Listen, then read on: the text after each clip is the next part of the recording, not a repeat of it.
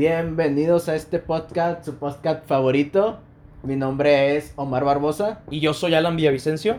Nosotros quisimos empezar este pequeño podcast para poder hablar de diferentes situaciones que estén aquí pasando actualmente en México o en el mundo.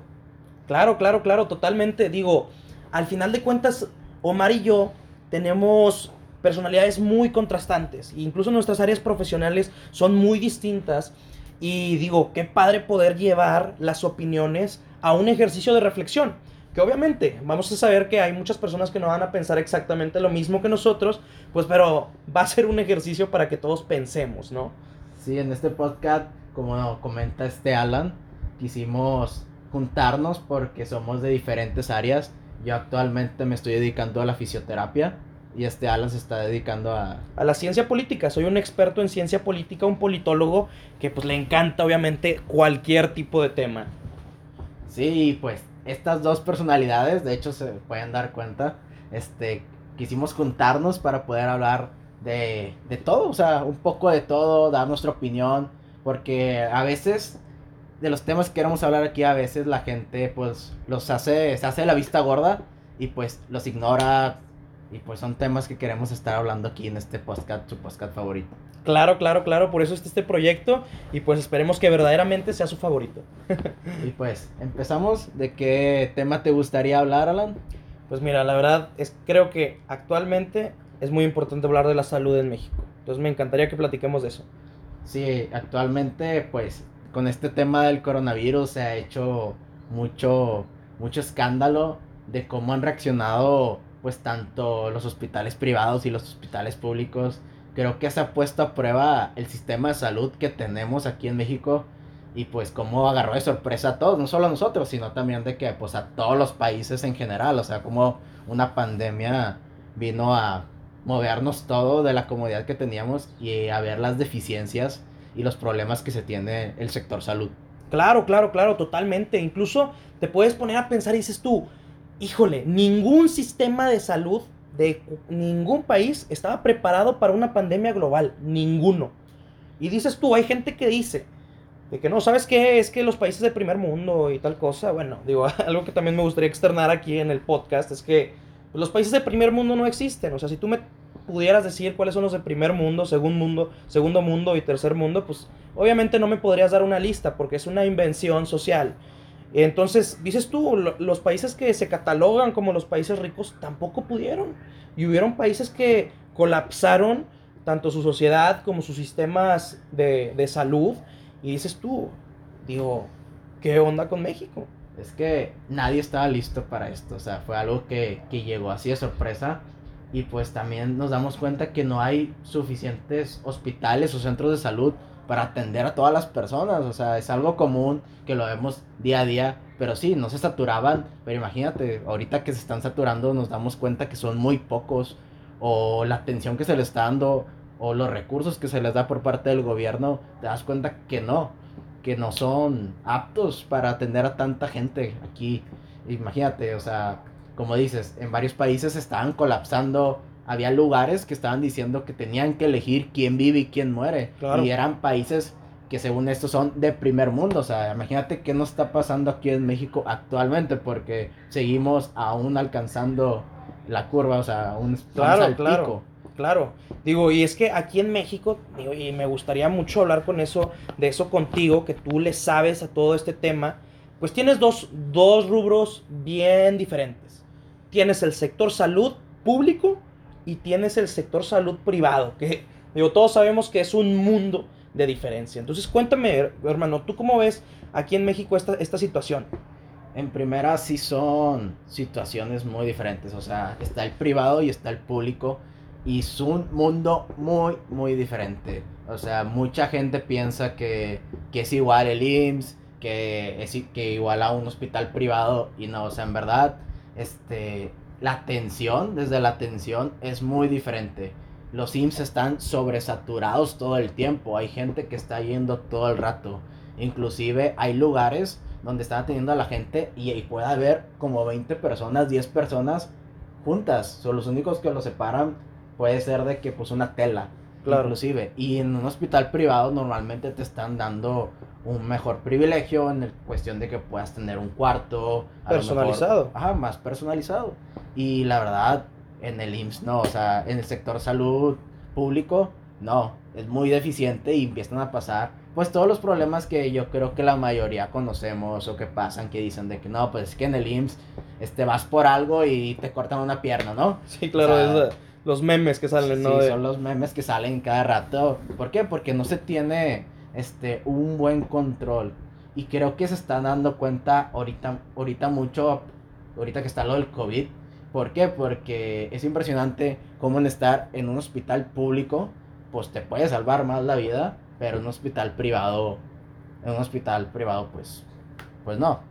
Este, bueno, aquí me equivoqué un poquito, Sí. dije- lo dije al revés, Al revés, ¿verdad? pero... No, este, claro, se entiende totalmente, se entiende totalmente. Y es que hay algo ahí este, que estábamos viendo ahorita unos datos de que el Universal menciona que solo 8.8% de los mexicanos tienen un seguro de gastos médicos mayores. Y que incluso el 17% de los mexicanos no tienen nada de protección. Es decir, que no tienen este, el, el IMSS, no tienen ningún tipo de seguro de, de trabajadores, no tienen ni el INSABI, ni el extinto Seguro Popular. Digo, ¿qué significa esto para, para la gente? O sea, ¿qué es lo que le pasa a la gente cuando se enferma? ¿Tú cómo has visto esto desde, desde esa, de esa área? Pues te podría decir, Alan, que tener un seguro de gastos médicos mayores te puede salvar la vida demasiado. O sea, muchas veces la gente dice que es que están bien caros, de que lo voy a usar, ¿por qué?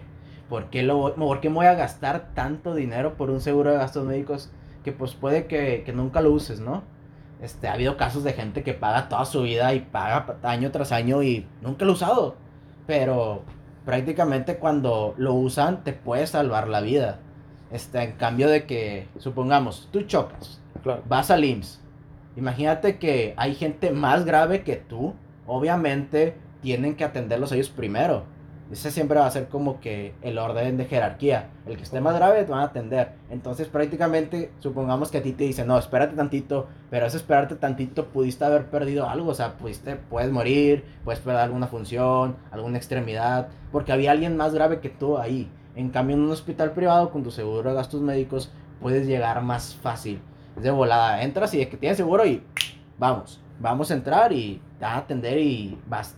El objetivo principal es salvarte la vida. No te van a dejar en una espera. Claro, claro, es totalmente distinto. Si ya pagaste o si ya tienes el dinero, el seguro, pues te van a pasar en friega, ¿no? Entonces ahí es algo también que se me hace muy interesante. Si te enfermaras de COVID ahorita, de coronavirus, ¿cuánto te saldría? ¿Cómo saldría eso de, de los precios? Digo, obviamente en lo público, pues. En lo público, distinto, en lo público es muy distinto. O sea, tú sabes que ahorita pues hay muchos lugares este, del IMSS que están saturados y pues se supone que el IMSS lo está pagando el gobierno. Uno de los problemas es que la gente, por lo mismo que el IMSS te lo está pagando prácticamente el gobierno y te reduce los costos, pues la gente no paga tanto y por lo tanto piensa que las cosas no son caras. Cuando estábamos viendo que también en el IMSS se están gastando como 500 mil pesos por atender a cada paciente. Y la gente muchas de las veces que le dices hasta se ríe y dice que no, es pura mentira y todo. Pero en el sector privado estábamos viendo que aproximadamente te puede costar internarte por coronavirus a los pacientes más graves de entre 700 mil pesos a 2 millones de pesos aquí en México. Imagínate, estás hablando que aunque seas una persona que gane bien, tenga todo, ¿de dónde sacas los 2 millones? ¿De dónde sacas Claro. 700 mil pesos? es- Te quedas sin nada, o sea, te quedas sin patrimonio prácticamente. O endeudado O para toda tu vida. Digo, y es, y es algo muy, digo, muy impresionante porque son, son mínimas las personas que tienen esos dos millones para pagarlos. Entonces dices tú, qué difícil. Digo, qué difícil porque obviamente esto sería en los peores casos, ¿no? De la gente que entuban y que supongo que ya pasa este, casi un mes, no sé, no sé cuánto tiempo en, en cuidados intensivos o lo que tú quieras. Pero al final de cuentas, este dinero es, pues, es bastante y, y sabiendo que los dos tipos de, de atención son totalmente distintos, que la privada, pues claro que es muchísimo mejor que, que la pública, ¿no? Sí, y creo que ahorita se ha evidenciado mucho porque mucha gente puede decir, pues que yo siempre he ido al IMSS toda la vida y pues me han atendido bien y todo. Sí, pero ahorita en un caso que es una pandemia, que no puedes ir a exponerte, que hay un sobrecupo, pues no te están atendiendo. Imagínate que llegues al IMSS y te digan, no, pues ya no te puedo atender.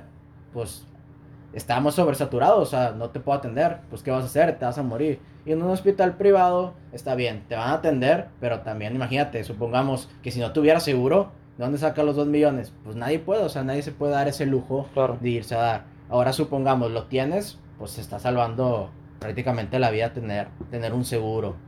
El, uno de los problemas también, que pues yo creo que eso es en general, este, aquí en México, es que un seguro de gastos médicos mayores, pues quieras o no está caro.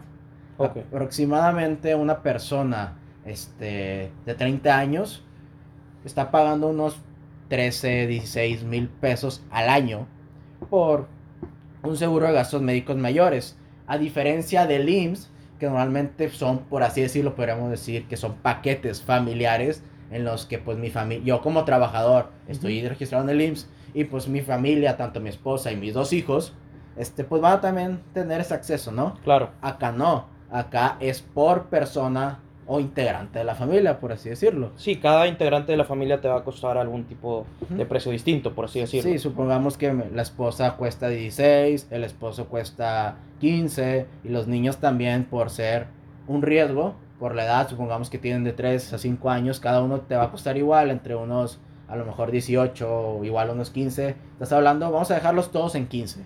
Ok.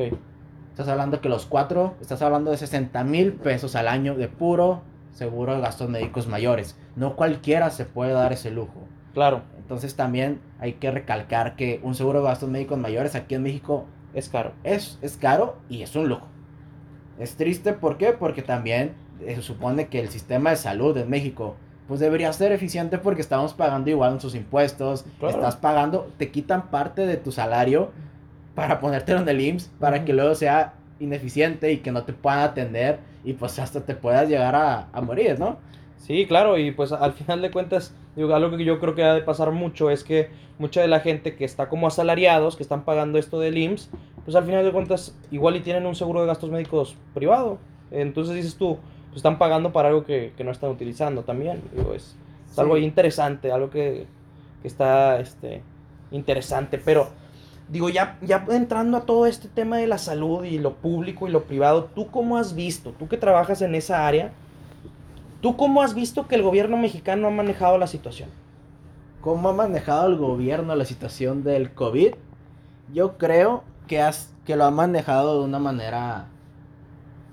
Pues yo creo que al comunicarse con la gente ha sido buena. Creo que los protocolos que se han tomado de pues fase 1, fase 2, fase 3, de cerrar las tiendas, de cerrar todo, ha sido muy bueno. O sea, en verdad hemos tenido mejor respuesta que otros países de, de Latinoamérica. Pero ahorita muchos podrían preguntarse que pues cómo nos está pues llevando, nos está cargando, ¿no? O sea, nos está cargando con los casos, hay, cada vez aumentan más y todo. ¿Por qué? Porque creo que desde un principio mucha gente no tomó las medidas de cuidado que se decían. Este, decían quédate en casa y mucha gente seguía saliendo a visitar que al primo, que al hermano, sin necesidad de hacerlo. Este, entonces mucha gente no se quedaba en su casa por querer salir y eso hizo que se llegara a propagar más el virus. Está bien, este, es muy sencillo este, lo que nos dice el gobierno, lávate las manos y todo, pero si la gente no lo está tomando, no, no va a pasar de nada. Más que nada, ¿por qué? Porque no es nada del otro mundo lo que diga el gobierno. O sea, las medidas de prevención son muy sencillas. Toma tu distancia, de que pues si vas a estornudar, pues abajo del codo, usa cubrebocas, lávate las manos. Y es algo que siempre teníamos que haber sido, o sea, teníamos de haber sido siempre limpios. Sí, sí, totalmente. Y en México pues no tenemos esa cultura, o sea, mucha gente no tenía la cultura de lavarse las manos. Gente que iba de que a la calle a comerse unos tacos y después de trabajar todo el día y ahí mismo sin lavarse las manos. Ni el que, ni el que te hacía los tacos, ni el que, que se los comía se lavaba las manos, ¿no? Entonces no teníamos esa cultura y ahorita siento que es muy difícil. ¿Por qué? Porque la gente nunca tuvo una cultura y ahorita que les estás exigiendo que tengan esos cuidados de limpieza, pues no lo hacen. Un ejemplo, es como si tú leyeras, siempre habías leído de que en tu libro 20 páginas al día y de la nada yo te dijera, Alan, me vas a leer 50 páginas. Pues no se te va a hacer difícil porque ya leías 20. A lo mejor está bien. Al principio se te hace un poco tedioso, pero pues luego te acostumbras, va a ser más sencillo. Claro. A diferencia que yo te diga, Alan, me vas a leer 50 páginas y tú nunca has leído. Obviamente se te va a hacer estresante porque nunca has leído. Es igual con esto, mucha gente no era limpia. Ahora vienes y le dices, vas a tomar estas medidas y pues se les hace muy difícil porque nunca habían sido. Sí, no, no, no, este, y aparte de lo cultural, digo, y lo que yo te puedo decir que, que en eso, pues literalmente es mi, mi área profesional, en términos políticos hubo mucha desorganización. Y ese es el problema de, de, cómo se divide la organización de nuestro país. Pues por un lado tenías a el nivel federal, tienes al doctor Hugo López Gatel, que tenía ciertas indicaciones, pero tu gobernador de tu estado podría tener otras indicaciones y la persona de tu municipio, tu alcalde, podía tener otras indicaciones totalmente distintas. Entonces ahí es donde dices tú también, bueno, el ciudadano a quién le está haciendo caso o si de plano no le está haciendo caso a nadie. Porque pues tampoco hay esa coordinación o esa organización entre los diferentes gobernantes, por así decirlo. Sí, por lo mismo que no hubo esa organización, este, supongamos aquí en Monterrey se tomaron otras medidas, en San Pedro lo estaban cerrando y había retenes y era como que, oye, pues cómo. Y la verdad, pues eran medidas muy diferentes. En Escobedo había cabinas sanitizantes y lo decían, ¿por qué en San Pedro no hay? O ¿por qué en Monterrey no hay? Cada quien hacía lo que ellos querían prácticamente y pues no se logró hacer como que un clic para que todos dijeran que no, pues vamos a trabajar todos como a pro para la salud y pues cada quien hacía lo que le parecía más, más conveniente. Conveniente, sí, claro, ¿no? Incluso otros estados como Jalisco, que también pues, su gobernador tenía sus propias medidas y pues cada quien tenía sus datos, por así decirlo, ¿no? Entonces, pues qué, qué fuerte, ¿eh? Qué fuerte porque yo creo que pues ahí podría ser incluso una parte de la personalidad de muchos mexicanos, de mucha gente, que no estamos organizados y que incluso podría ser que, que hay personas que no les gusta, pues, acatar las indicaciones, ¿no? Por así decirlo. Es que esa es una de las cuestiones del mexicano, no nos gusta que nos digan qué hacer. y pues les dices de que toma tu sana distancia, lávate las manos y pues no te gusta que te digan qué hacer, pues no, no lo vas a hacer, o sea. Y el problema no es que, que te pase, porque la verdad mucha gente ahorita está diciendo es que no existe el COVID, no sé qué, si a mí me, me da no me va a pasar nada. Está bien, pero supongamos, una persona se contagia. Ok. No solo se contagia a él, en verdad está contagiando pues a todas las personas. Ahora supongamos que esa persona de, estaba en un centro comercial y de ahí a su casa tuvo contacto con 40 personas en el camión, que la tiendita, lo que tú quieras, estás hablando que ya contagió a 40 personas. Ahora, esas 40 personas hacen exactamente lo mismo, multiplica 40 por 40 Estás hablando de 1600 personas prácticamente en un día contagiadas y que, sin, y que no se den cuenta porque pues sabes que esto es asintomático, entonces se van a dar cuenta en dos semanas y pues en esas dos semanas volvieron a hacer lo mismo, lo mismo, lo mismo. Y pues obviamente crece mucho el número. Gracias, gracias a las medidas que se tuvo y pues como siento que fue el miedo al principio, pues mucha gente sí tomó de que pues resguarda en tu casa y todo y eso pudo hacer que pues no se propagara el virus tan rápido, pero este, hay que tomar un poquito de conciencia de saber de que pues no solo puedo contagiar yo, puedo contagiar pues a otras personas y pues creo que eso lo sabemos todos, pero pues hay mucha gente muy necia afuera que no. Sí, no, claro, totalmente, o sea, hay, hay gente que no se quiere poner el, cubre, el cubrebocas, hay gente que, que pues al, al, final de cuentas no lo quiere hacer, entonces es tu... ¿Cómo son las cosas aquí en nuestro México, verdad? Sí, o sea, son medidas muy sencillas, no es nada del otro mundo y pues no, no, lo queremos acatar, pero el problema, como lo habíamos dicho al principio del podcast, es, pues imagínate, te enfermas, si tienes seguro de gastos médicos mayores, pues te, te puedes salvar. Y si no, te vas al IMSS, pues puedes que ahí quedaste, hermanito, y pues cómo está esa cultura de, también saber. Y otra cosa que pues me gustaría recalcar es es dedicarle o invertir en algo. O sea, un seguro de gastos médicos mayores es para invertirlo. Uno puede decir, es que estoy gastando mi dinero, lo tonto, la familia, es que estoy gastando 60 mil pesos a lo tonto, sí, pero te pasa algo, te vas a salvar. Imagínate, o sea, está bien. Yo, supongamos que lo tengo durante, este, 10 años y lo estoy pagando para mi familia, que somos cuatro. Obviamente cada año sube, pero vamos a dejarlo que siempre se quedó durante estos 10 años en 60 mil pesos este, al año, ¿no? Multiplicamos 60 por 10, estás hablando de 600 mil pesos en 10 años. Supongamos que esos 600 mil pesos a mí me dio COVID ahorita. Estamos hablando de que las estadísticas dicen que te estás gastando mínimo, si me fue bien, 700 mil pesos. Estás hablando que lo que yo invertí en 10 años, pues me lo va a poder pagar de que el seguro de gastos médicos, si yo no pagar nada. A lo mejor pago un pequeño deducible de 10 mil pesos o de un 10%, pero pues este varía mucho, dependiendo cada seguro, pero pues, estás hablando que, que lo invertí. Imagínate ahorita no lo tengo dame 2 millones de pesos o 700 mil, no los vamos, nadie los tiene. Claro. Y pues es diferente.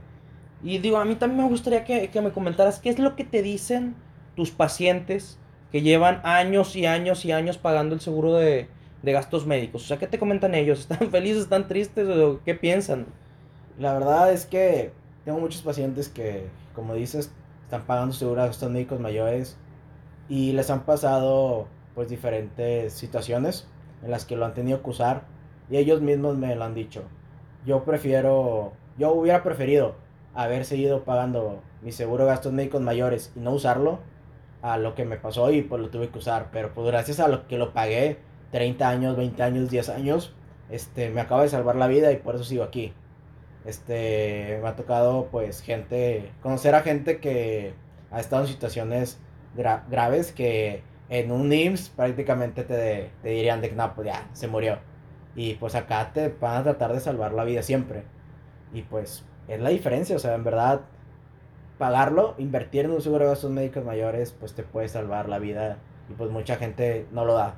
Y lo triste es que aquí en México hay mucha gente que tiene los recursos de poder pagar un seguro de gastos médicos, pero como estamos jóvenes, este, pues dice, no me va a pasar nada. El hecho de pensar que nunca te va a pasar nada, pues no significa que no te va a pasar. Entonces mucha gente piensa, yo nunca me voy a enfermar.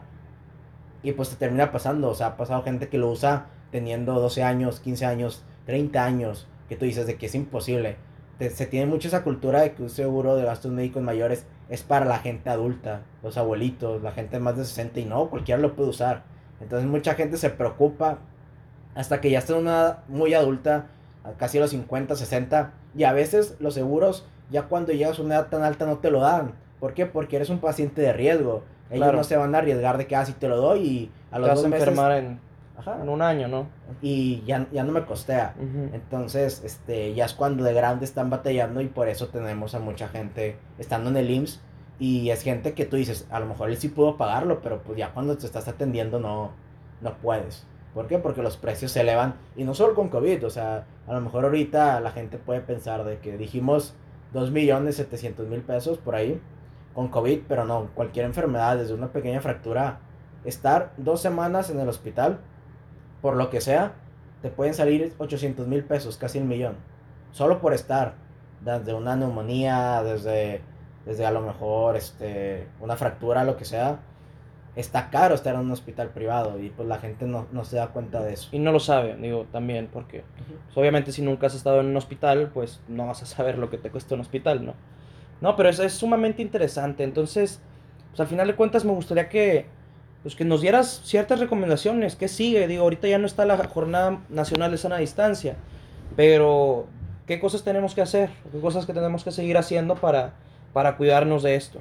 Pues primero que nada yo creo que igual tomar pues nuestra sana distancia, este, cuando salgamos a la calle, si ves que en el supermercado hay una fila, pues toma tu metro y medio, este, llévate tu careta, tu cubrebocas, lávate las manos, este, pasa por los tapetes que quieras y cuando llegues a tu casa, prácticamente seguir lo que había estado en la cuarentena todo este tiempo.